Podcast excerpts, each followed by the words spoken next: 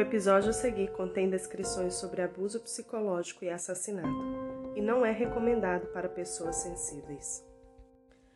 Eles não aceitam nossa opinião, eles não aceitam que tenhamos controle sobre nossos corpos, sobre nossas roupas, sobre nossas próprias decisões. Eles não ouvem nossa voz, eles não querem aceitar o não, e por isso eles nos matam.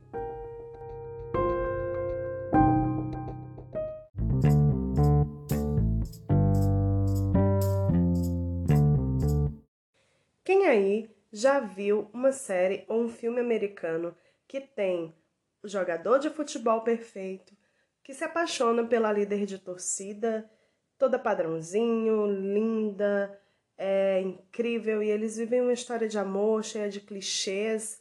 No final, eles são o rei e a rainha do baile e vivem um conto de fadas moderno. Todos nós já vimos isso, né?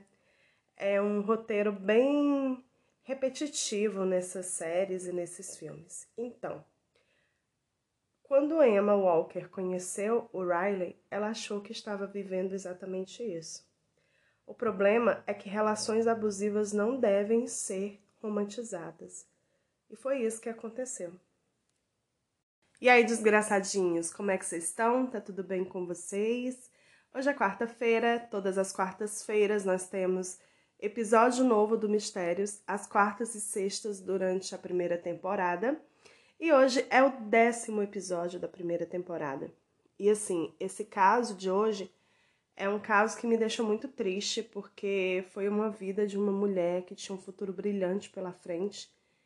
E com apenas 17 anos ela foi morta por um motivo extremamente fútil, mas infelizmente é algo que a gente vê diariamente nos jornais, é, nos noticiários, né? é repetitivo a gente ver mulheres sofrendo feminicídio, mulheres sendo mortas por motivos banais. E hoje nós vamos conhecer a história da Emma, a Emma Walker, que era uma garota brilhante, amada por todo mundo, mas que viveu uma história de amor com um final não tão feliz assim. Vamos lá para o episódio para a gente entender o que aconteceu com a Emma. A Emma nasceu em uma cidadezinha do Tennessee chamada Knoxville e ela era filha da Jill e do Mark Walker. E ela tinha um irmão que era dois anos mais novo do que ela, que é o Ivan. É, eles eram uma família normal, a Emma teve uma infância feliz junto com a família dela, os pais dela sempre foram muito próximos dos filhos e muito afetuosos também com eles. E eles tinham um relacionamento muito bom. Ela era uma garota muito estudiosa, ela sonhava em ser enfermeira e ela tinha muitas amigas, era super popular na escola, ela era uma garota muito linda também. E a Emma estava é, ali trilhando o seu caminho, né, de uma forma incrível, estudiosa, ela fazia trabalho voluntário no canil da cidade também. E vivendo sua vida de uma forma que ela conseguisse alcançar os seus objetivos. Quando ela fez 14 anos, ela entrou no ensino médio e ela foi estudar na escola Central High School, lá em Knoxville mesmo. E já no primeiro ano, ela começou a participar de vários clubes, ela entrou para o jornal da escola, ela começou a fazer parte do clube de ciências e ela também fez o teste para líder de torcida, né, para cheerleader. E ela fez o teste e ela foi a única garota do primeiro ano do ensino médio que conseguiu passar no teste. Então ela entrou para a equipe de líderes de torcida. E lá, né, porque as líderes de torcida, elas normalmente têm muito contato com o pessoal do time de futebol. Então, devido a esse contato que elas têm e tal, ela conheceu um cara dois anos mais velho do que ela, com 16 anos na época, chamado William Riley Gull. E todo mundo chamava ele de Riley, então vou também chamar ele assim. E imediatamente eles tiveram interesse um pelo outro, só que o Riley ele tinha namorada. Mas eles se apaixonaram e o Riley acabou terminando o relacionamento dele e começou a namorar com a Emma. O Riley era um cara super popular também, com ótimas notas, é, um atleta, um atleta super talentoso, é, que estava com certeza esperando no futuro conseguir uma bolsa de estudos na faculdade, devido é, ser né, uma atleta tão talentosa. Ele também era um cara super geek, que se interessava por cultura pop, adorava Star Wars, é, jogava videogame, então era um cara super de boa, todo mundo adorava o Riley, ele tinha muitos amigos. E os seus dois melhores amigos eram o Noah e o Alex. Tô falando isso para vocês porque mais na frente a gente vai voltar para esses caras, para esses meninos, então guardem os nomes deles, tá? E aí o Riley e a Emma começaram a namorar. A Emma levou o Riley para conhecer os pais dela e eles a princípio adoraram o Riley, ele era um cara super educado, muito gentil e tal. E eles permitiram o namoro, mas assim, com algumas condições, porque a Emma era muito novinha, né? Tinha só 14 anos. Então, eles tinham que namorar sempre lá na casa deles. É, tinha horário para o Riley ir embora também. Sempre na sala de casa, se eles fossem para o quarto dela, tinham que deixar a porta aberta. E se eles fossem sair para tomar um sorvete ou ir ao cinema, eles tinham que voltar até as nove da noite. Então, é, os Walkers estipularam algumas regras porque eles achavam que a filha ainda era muito nova e que precisava haver essas regras para eles terem um controle, né, sobre o que estava acontecendo na vida da filha deles. O Riley aparentemente aceitou, não disse nada, ficou de boa e cumpriu, pelo menos no início do namoro, as regras que os pais da Emma haviam estipulado para eles. E todo mundo via eles como o casal perfeito, sabe? Aquele casal de romance americano, super clichê, um apaixonado pelo outro. O Riley sempre se declarava para Emma, a Emma sempre postava fotos com ele também, com declarações de amor e tal. E era bem o estereótipo desse casal é, americano de filme adolescente que se apaixona na escola e que acaba indo para a faculdade junto, casando e tendo filhos e uma casa no subúrbio. Era basicamente essa a imagem que o Riley e a Emma passavam para todo mundo, né? É, era esse estereótipo que eles passavam, tá? Mas assim, isso não durou muito tempo, é, essa perfeição que a Emma via nele foi se deteriorando, né? E a gente vai começar a entender alguns sinais que foram dando a foram sendo dados no decorrer do tempo e que já demonstravam que as coisas não eram tão perfeitas assim. Bom, o Riley, ele antes de conhecer a Emma, ele namorava uma garota e ele já havia prometido para ela que ia levar ela ao baile. Então, nesse ano em que eles começaram a namorar, ele e a Emma, que foi em 2014, quando ela entrou no ensino médio, ele levou a ex-namorada ao baile. Isso deixou a, os pais da Emma super chateados, eles não gostaram disso, eles acharam que isso não era certo. E a Emma também ficou chateada, só que aí o Riley disse para ela que ele só estava fazendo isso porque ele já tinha prometido para a garota e tal, e ela acabou se convencendo que ele estava fazendo aquilo porque ele era um cara legal e que cumpria suas promessas. Beleza, apesar dos pais dela não terem gostado tanto disso, eles acreditaram sim que era por isso e acabaram relevando. E o Riley continuou tendo é, uma, uma relação de boas com a família da Emma e tal, e eles continuaram o namoro. O Riley, ele morava com a mãe dele na casa dos avós maternos dele. E assim, na casa dele não existiam tantas regras quanto existia na casa da Emma. Então eles tinham mais liberdade.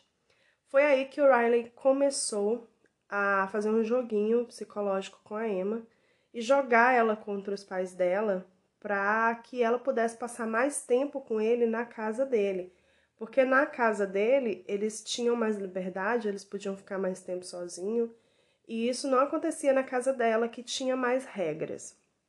Isso começou a causar alguns problemas na família da, da Emma, né? Eles começaram a ter algumas discussões, mas segundo os pais dela falaram em algumas entrevistas posteriormente, eles achavam que isso era normal, é, da idade dela. E eles nunca imaginaram a princípio que era o Riley que estava fazendo esse joguinho de colocar ela contra os pais. Os pais da Emma sempre tiveram uma cabeça bem aberta. O Adil disse que ela sempre achou que esses problemas que estavam acontecendo no início do namoro dela era coisa normal da idade, de adolescente e tal. E aí eles resolveram, conversaram com a Emma e resolveram flexibilizar um pouco mais as regras para que não houvesse essa é, esse conflito dentro de casa, né? Porque segundo ela, quanto mais eles prendiam, mais eles dois pareciam Romeu e Julieta, sabe? Tinha esse efeito Romeu e Julieta entre eles, que era meio que quanto mais proibisse, melhor ficasse, sabe? É assim que a gente fala aqui no Brasil. Então, para que isso não acontecesse e para que ela pudesse estar com o Riley sob a supervisão dos pais, os pais dela resolveram flexibilizar mais as regras, dar um pouco mais de liberdade para eles, para evitar esse conflito. A essa altura, os amigos da Emma também já notavam algumas coisas estranhas. Porque assim, no início, eles percebiam que o Riley estava sempre afastado deles e que não, não conversava muito. E às vezes quando a Emma estava com ele, que as meninas, amiga dela, amigas dela, ligavam para ela de videochamada, o Riley não falava nada. Só que eles achavam que era realmente porque ele era tímido. Mas com o passar do tempo, eles começaram a perceber que o Riley afastava mesmo a Emma de todo mundo, sabe? E que a Emma estava sempre com ele, só com ele, e que se em algum momento, depois do treino ou nos intervalos das aulas, ela parava para conversar com alguma amiga, ela estava sempre olhando ao redor ou no celular para ver se o Riley estava vendo que ela estava ali, para evitar que gerasse alguma briga. Então, eles começaram a perceber que o Riley controlava a Emma. E, e não era só com relação à proximidade dela com os amigos e amigas dela era com as roupas dela, ela começou a mudar o jeito que ela se vestia, porque Riley não gostava de determinadas roupas, então ela não usava. Era o cabelo dela, era o comportamento dela, sabe? E isso foi se agravando com o decorrer do tempo. Então a Emma foi se isolando de todo mundo, ela já não saía com as amigas, ela já não ia para casa das amigas, ela já não tinha contato na escola com as amigas, porque até na escola ela estava sempre com o Riley. E se ela saía para comer alguma coisa ou para ir ao cinema, era só com ele, só eles dois juntos. Ela começou a mudar o jeito de se vestir para agradar o Riley, e todo mundo ficou meio que preocupado com isso, mas as pessoas achavam que ela estava feliz e que ela mesma dizia que o Riley não fazia por mal, era porque ele gostava muito dela, né? Ele amava muito ela. Com seis meses de namoro, eles tiveram uma briga muito séria devido aos ciúmes do Riley e eles terminaram pela primeira vez. E aí, gente, foi ladeira abaixo, porque eles entraram num ciclo vicioso de termina, volta, briga, termina, volta, briga, termina, volta, sabe? E isso durou por quase dois anos. Então foi tipo. É, ela terminou a primeira vez e isso se transformou no inferno. Então, os pais da Emma que estavam notando isso e notando o quanto isso mexia com ela, que ela já não era mais a mesma menina alegre, que o Riley, inclusive, controlava se ela ia para o treino de, de líder de torcida, e se o treino deveria durar duas horas, ela não podia chegar muito tempo depois em casa, porque senão eles brigavam. E aí, durante essas brigas, ele fazia chantagem emocional, dizia que ela não amava ele, que ela devia estar traindo ele. E essas coisas, sabe, bem abusivas psicologicamente, que ele ia fazendo com ela constantemente. Os pais dela começaram a notar isso, né? É claro que provavelmente a essa altura eles não sabiam de tudo, porque adolescente não vai contar certas coisas para os pais, né? Mas eles começaram a controlar mais a Emma é, e também controlar o celular dela. Foi aí que um dia a Jill, a mãe da Emma, viu no celular dela uma mensagem do Riley xingando os pais dela, ofendendo mesmo a família dela e colocando a Emma contra eles. E aí a Jill ficou muito chateada com isso, chamou o Riley para conversar, mas ele pediu desculpas, disse que foi um momento de raiva e tal. E aparentemente, pelo menos na frente dos Walkers, o, o Riley mudou. Só que isso era realmente um disfarce, né? Porque nas costas deles continuavam a continuava a mesma coisa. Mas os pais da Emma começaram a ficar com o pé atrás, né? Já não tinham mais aquela afeição que eles tinham com Riley no início do namoro dos dois. Eles tentavam conversar com a Emma, mas ela sempre dizia que isso era uma fase, que ia melhorar e que o Riley não fazia por mal, que ele só tinha a cabeça quente, mas que ele amava muito ela e ela amava muito ele, que eles iriam superar aquilo. Então os pais tentavam ir com calma para não gerar ainda mais conflito entre eles e gerar aquele efeito Romeu e Julieta, né, que eles já tinham percebido que quanto mais eles proibiam, mais os dois se uniam. Em 2016, o Riley finalmente conseguiu a bolsa é, para a faculdade devido ele ser atleta, né? E ser muito bom nos esportes, ele conseguiu uma bolsa e ele foi morar no campus, né? Só que era pertinho de Knoxville, cerca de meia hora de distância, e ele passava a semana lá e o final de semana ele vinha para casa da mãe dele, dos avós dele. E os pais da Emma acharam que tudo ia melhorar porque eles não iam ficar tanto tempo juntos, então as coisas iriam melhorar e a Emma ia acabar se afastando do Riley. Infelizmente, quando o Riley foi para a faculdade, as coisas pioraram ainda mais. A essa altura do campeonato, já estava claro para os pais da Emma e para os amigos dela que a Emma e o Riley viviam um relacionamento completamente tóxico e abusivo e que ele abusava dela de formas é, psicológicas, com chantagem emocional, com ciúmes e com todas essas coisas. Mas a Emma gostava muito do Riley e ela realmente achava que aquilo não era de propósito, que ele só fazia aquilo pra porque ele amava muito ela, porque assim, isso é muito comum em relações abusivas. O cara faz, né, todo o estrago, briga, é, faz um escarcel e muitas, muitas vezes bate na mulher, não era o caso deles, porque não tinham violência física até então, pelo menos não que se saiba. E depois ele vem como se tivesse muito arrependido, fazendo mil e uma declarações de amor, dando presentes, dizendo que nunca mais vai fazer aquilo. E a mulher que está emo emocionalmente fragilizada e que é apaixonada por ele acaba acreditando e volta, sabe? E aceita o cara de volta. E isso não é de propósito. Porque quem está vivendo um relacionamento abusivo não sabe disso, né? E muitas vezes, quando alguém de fora chega e tenta abrir os olhos da pessoa, ela ainda fica chateada, né? E acha que a pessoa está querendo envenenar o relacionamento dela e tal. E isso acontecia com a Emma, né? E ela realmente não percebia a gravidade dos atos do Riley. Quando ele entrou para a faculdade, como ele não podia ficar tanto tempo com ela, ele começou a querer controlar ela ainda mais. Então ele controlava os horários dela, né?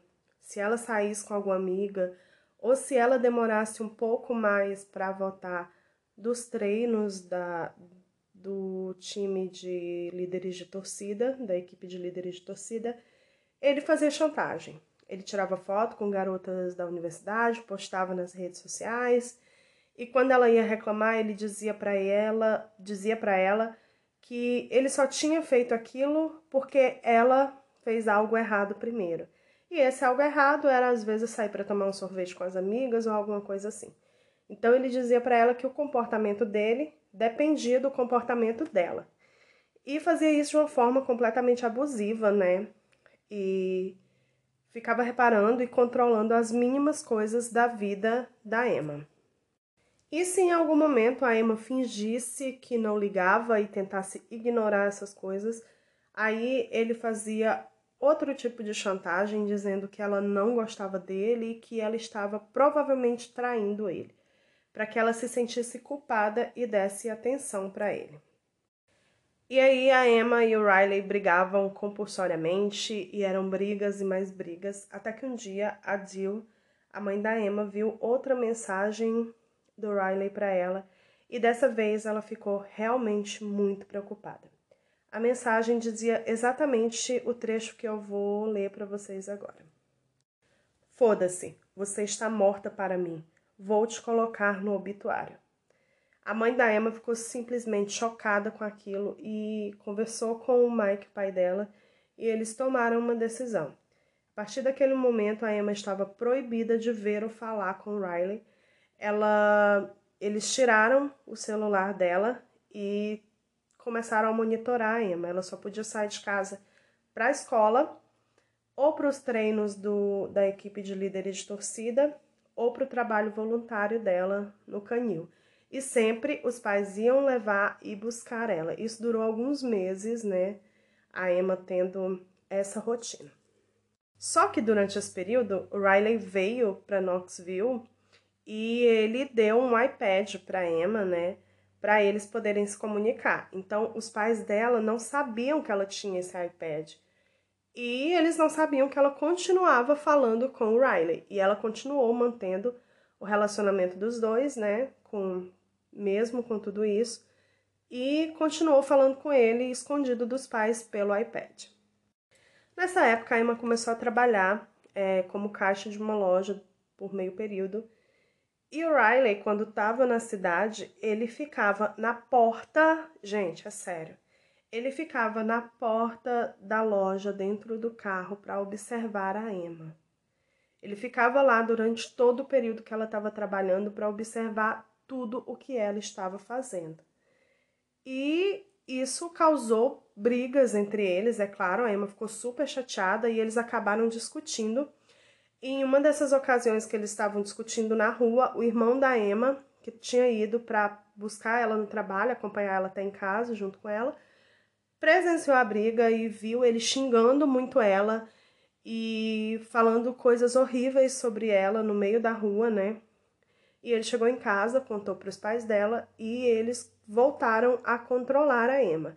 E aí, dessa vez, eles descobriram sobre o iPad, então eles tiraram o celular e o iPad da Emma e começaram a controlar ela de novo. Ela ficou meio que de castigo novamente para que eles pudessem ter controle para ela não ver o Riley. Nessa época, parece que a Emma estava já despertando para tudo, sabe? E ela começou a perceber que aquilo que os pais estavam fazendo era pro bem dela mesmo. E aí ela começou a se aproximar mais da família, dos amigos, e realmente decidiu que não queria mais falar com o Riley e tal. Só que o Riley, né, nesse período, tenta suicídio. E aí a Emma fica, né, triste e eles voltam a se falar por causa disso. Muita gente acha que ele nem tentou suicídio de verdade, que foi mais uma ceninha para que ela pudesse se aproximar dele, né? Enfim, faz muito sentido que isso seja verdade. Mas até então todo mundo achava que ele realmente tinha tentado suicídio e ela ficou super triste e tal.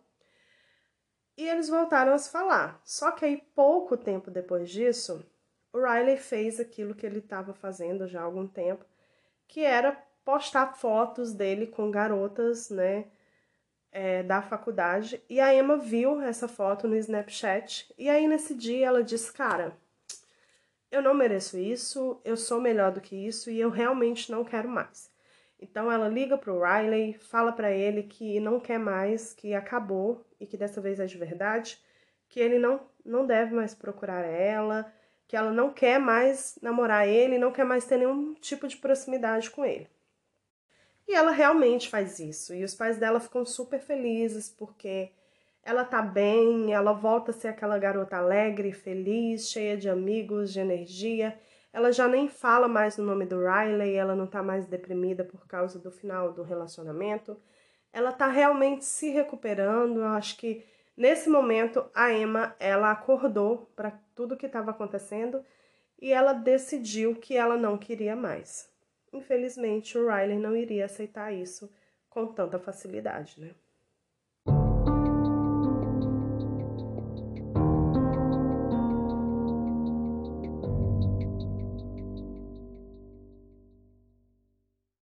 Agora, a gente vai entrar na cronologia dos fatos que foram desde o dia 18 de novembro de 2016 até o dia 23 de novembro de 2016. Percebam que foram poucos dias. No dia 18 de novembro, é, as amigas da Emma, do, da equipe de cheerleaders, elas iam dar uma festa para comemorar um jogo que a equipe de futebol tinha ganhado. E a Emma pediu os pais dela para ir para essa festa. E como ela já estava de boa e eles estavam vendo que ela estava realmente é, se recuperando, que ela já não tinha mais interesse em voltar para o Riley e tal, eles permitiram. Então a Emma vai para a festa, começa a se divertir com as amigas dela, tá tudo de boa, ela tá com os amigos, ela tá feliz, ela tá radiante. No meio da festa, ela começa a receber umas mensagens estranhas de um número desconhecido que ela não sabe quem é, mas ela já imagina que seja o Riley ou algum dos amigos dele, e ela ignora.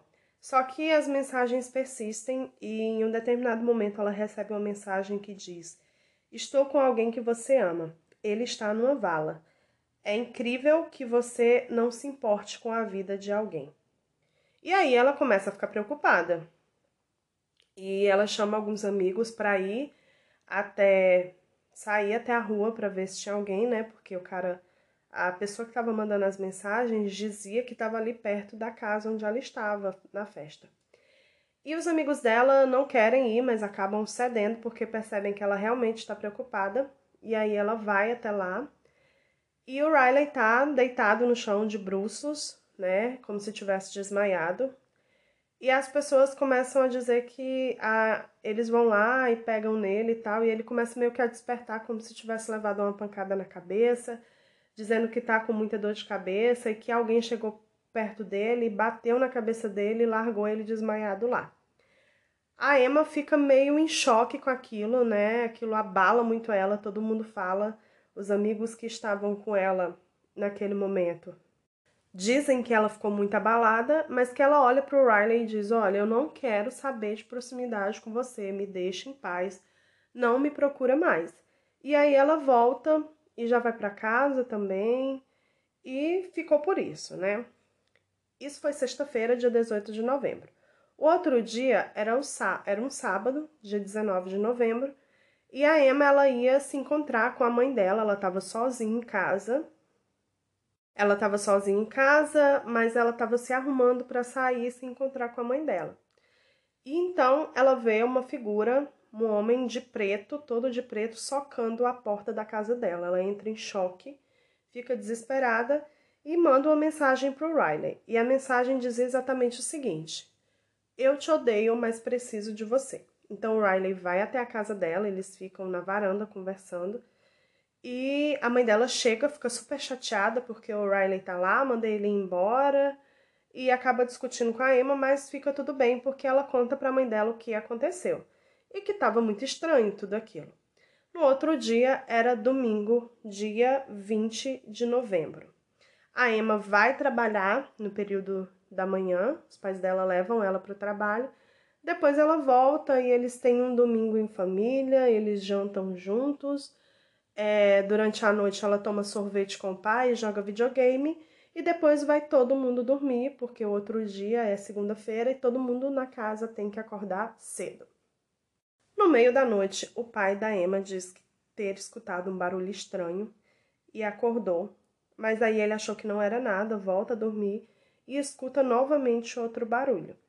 Aí ele levanta, vai até o quarto do filho do Evan e vê que tá tudo bem e vai até o quarto da Emma, abre a porta e vê ela deitada na cama, como se estivesse dormindo e tal. Então ele acha que tá tudo bem e volta a dormir. No outro dia, segunda-feira, dia 21 de novembro, é, eles vão, tá todo mundo acordando, né, cedinho para aquela correria para sair para trabalhar, para ir para a escola, e a Emma não levanta. E a Jill, a mãe dela, acha isso muito estranho, porque a Emma sempre foi muito pontual e nunca precisou que ninguém acordasse ela. E então ela vai lá até o quarto da filha para ver por que, que a filha não levantou ainda. Então a Jill chega no quarto da Emma e ela tá deitada como se estivesse dormindo. Ela se aproxima E quando ela pega na Emma, ela sente que a Emma está fria, que os pés dela já estão roxos, e ela percebe que a filha dela está morta. Ela olha para a cama e vê que a Emma está deitada sobre alguma coisa que aparentemente, à primeira vista, parecia ser vômito, e ela fica desesperada e liga para o socorro. Aí chega a ambulância, né, e a polícia, e aí eles percebem que a Emma já está morta. É, quando a polícia vai examinar, porque a princípio todo mundo achou que era um suicídio ou que a Emma teria passado mal e morrido por causas naturais durante a noite, ou que ela teria tirado a própria vida, porque a mãe dela achava que aquilo que estava por baixo dela era vômito. Mas quando a polícia vai examinar a cena do crime, né, que até então eles nem sabiam que era um, que era um crime, eles percebem que tem dois buracos de bala na parede é, da, do quarto da Emma e que aquilo que estava embaixo dela não era vômito e sim massa encefálica. Então ela tinha sido assassinada. A partir de então, a polícia começa a tratar aquilo como uma cena de crime e começa a tomar todas as providências para que a investigação sobre o assassinato de Emma Walker fosse é, iniciada.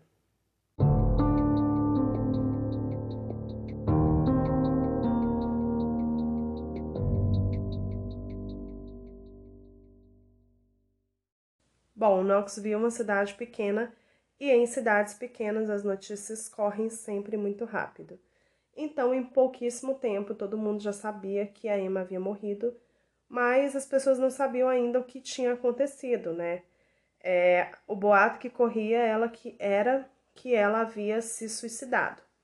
Então, o, o Riley foi até o Twitter e tweetou: Eu sinto sua falta mais que tudo. Você pesará em minha mente pelo resto da minha vida, porque ninguém irá preencher esse buraco que há no meu coração agora. E ele estava enlutado, né? Como se ele tivesse realmente perdido o grande amor da vida dele, muito triste e tal.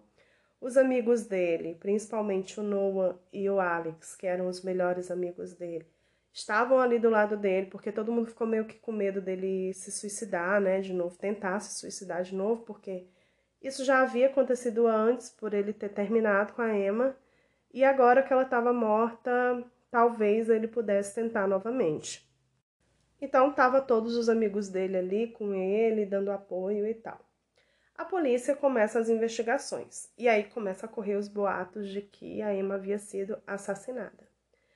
E os amigos da Emma, a família dela, são interrogados, né? Que é procedimento normal, todo mundo que é próximo à vítima ser interrogado, e sempre que a polícia perguntava se alguém poderia querer ferir a Emma, a resposta era sempre Riley.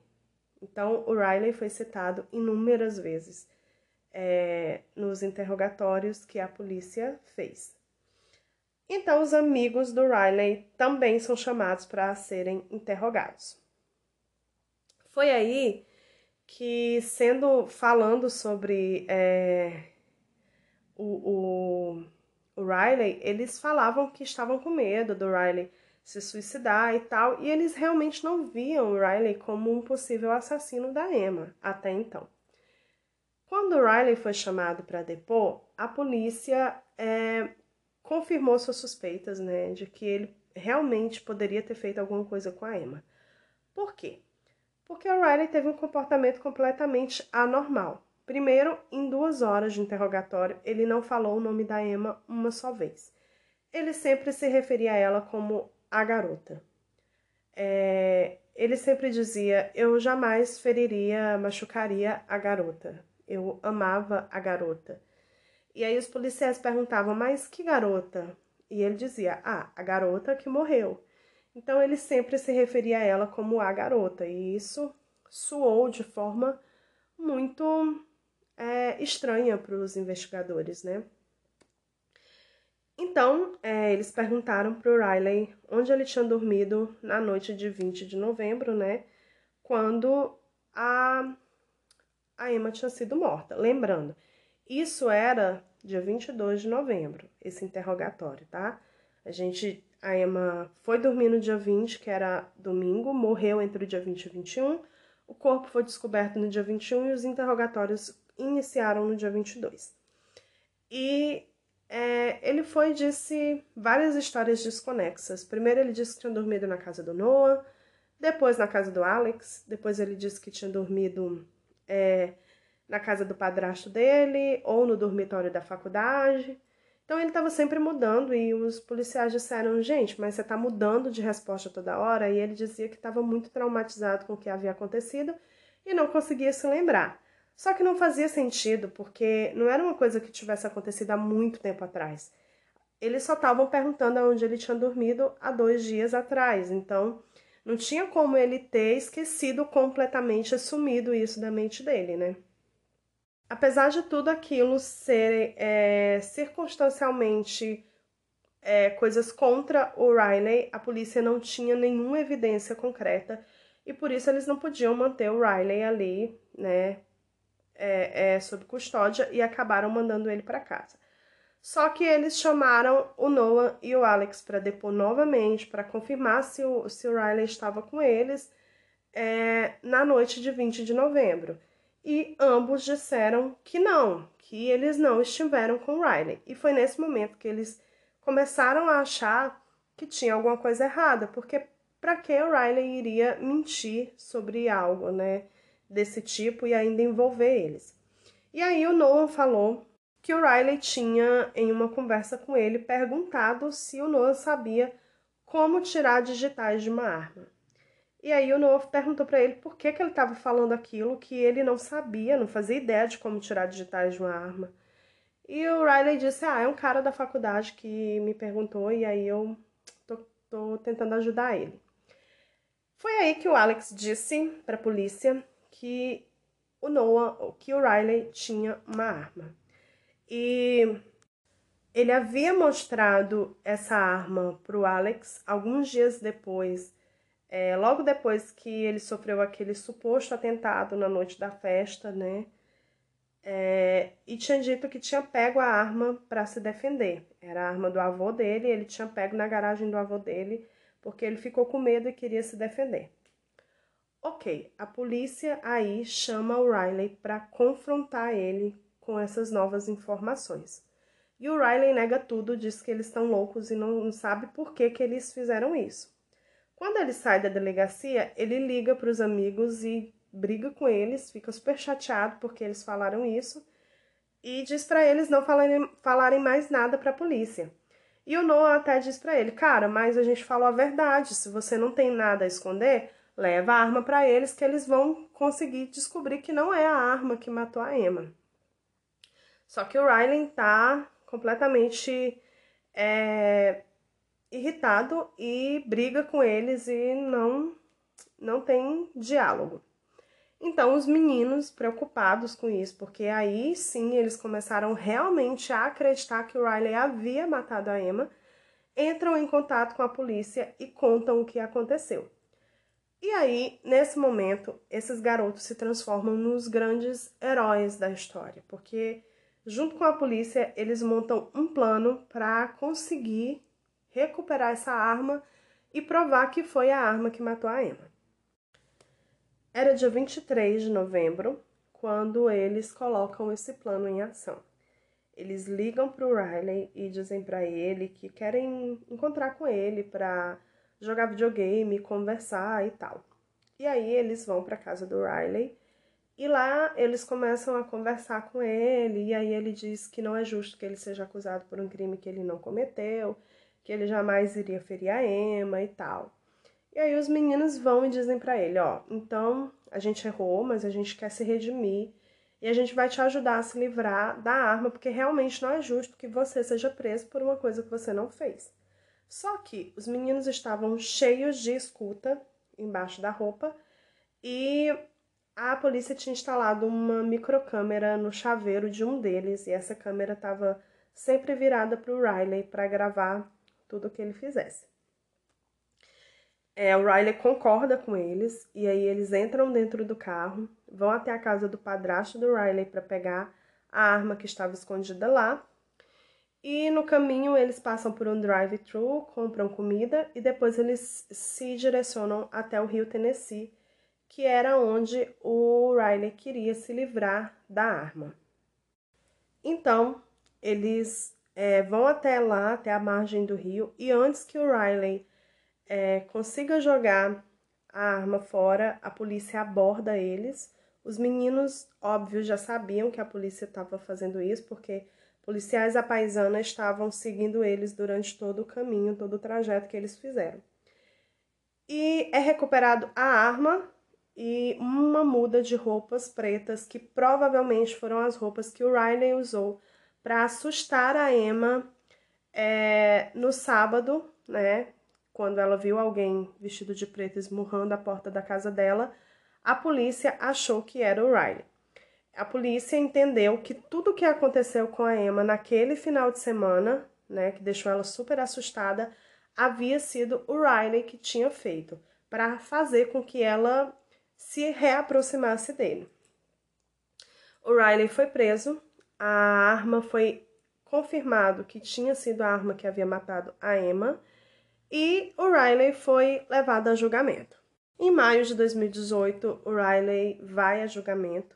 A defesa dele não nega que ele causou todos esses impasses com a Emma, que foi ele mesmo quem mandou as mensagens para ela e fingiu que tinha sido atacado, que ele foi até a casa dela vestido de preto, esmurrar a porta da casa dela é assim, de uma forma surpreendente, a defesa não negou. Mas por quê? Porque eles embasaram a defesa deles, né? Porque não tinha como negar que ele havia matado a Emma, que havia sido uma morte acidental, que ele tinha atirado para assustar a Emma e a Emma ligar para ele pedir ajuda. A promotoria, é óbvio, não aceitou isso, disse que não fazia sentido. Por quê? Porque se ele quisesse só assustar, ele teria atirado para cima ou no chão, né? Mas não, ele atirou na direção da cama da Emma, porque a pessoa que atirou, isso a polícia havia constatado logo no início, ela sabia aonde a cama da Emma estava. E o Riley conhecia a casa, ele já esteve no quarto da Emma várias vezes. Então ele atirou realmente em direção à cama dela. E a, a promotoria usou isso como forma de dizer que ele estava com a intenção de matar ou pelo menos de ferir a Emma. Ele podia até não querer matá-la, né? Mas não era só assustar, ele queria no mínimo feri-la. O Riley foi condenado, ele foi considerado culpado, a sentença saiu, foi é, dada no dia 8 de maio de 2018 e ele foi condenado à prisão perpétua com é, a possibilidade de, de sair incondicional após 51 anos de prisão. Né? Então ele poderia, ele pode vir a pedir a condicional depois de 51 anos de prisão. O Riley foi preso quando já tinha 20 anos, em 2018. Então, se ele vier a sair incondicional, ele já vai ter aí os seus 71 anos, mais ou menos. O Riley segue preso, cumprindo a sua pena, mas a família da Emma e os seus amigos ainda sentem sua falta, né? E não há nada no mundo que possa trazê-la de, de volta. É muito triste quando a gente fala de um caso assim. Eu, pelo menos, fico sempre muito triste, porque no caso da Emma, ela era uma garota inteligente, cheia de vida, de planos e de sonhos. E que foi roubada dela, né? A verdade é essa. E isso é uma coisa que acontece diariamente, né? Só no Brasil, uma mulher é morta a cada sete horas por um crime é, de feminicídio.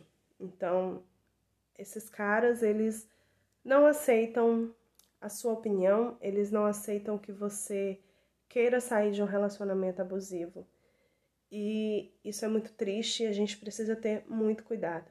Então, se você percebeu que você está vivendo um relacionamento abusivo, ou se você conhece alguém que está é, vivendo um relacionamento abusivo, por favor, denunciem, tá? A gente não pode se calar diante dessas coisas, porque o final nunca é bom, tá?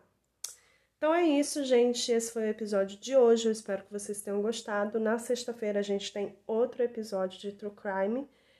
E a gente tá chegando no finalzinho da primeira temporada. Nós temos aí mais dois episódios, né?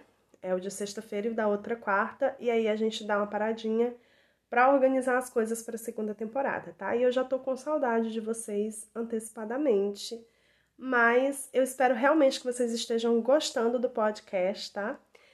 E até sexta-feira, né? Com mais um episódio. Na sexta-feira, o episódio é sobre serial killer. Eu sei que vocês adoram episódios de serial killers, então não percam o episódio de sexta-feira, tá? Beijo, desgraçadinhos, e até mais.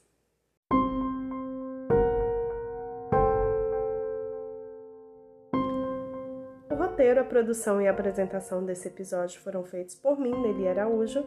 Nos sigam também nas redes sociais, Instagram, arroba Mistérioscorp, Twitter, arroba Nelly Araújo 2.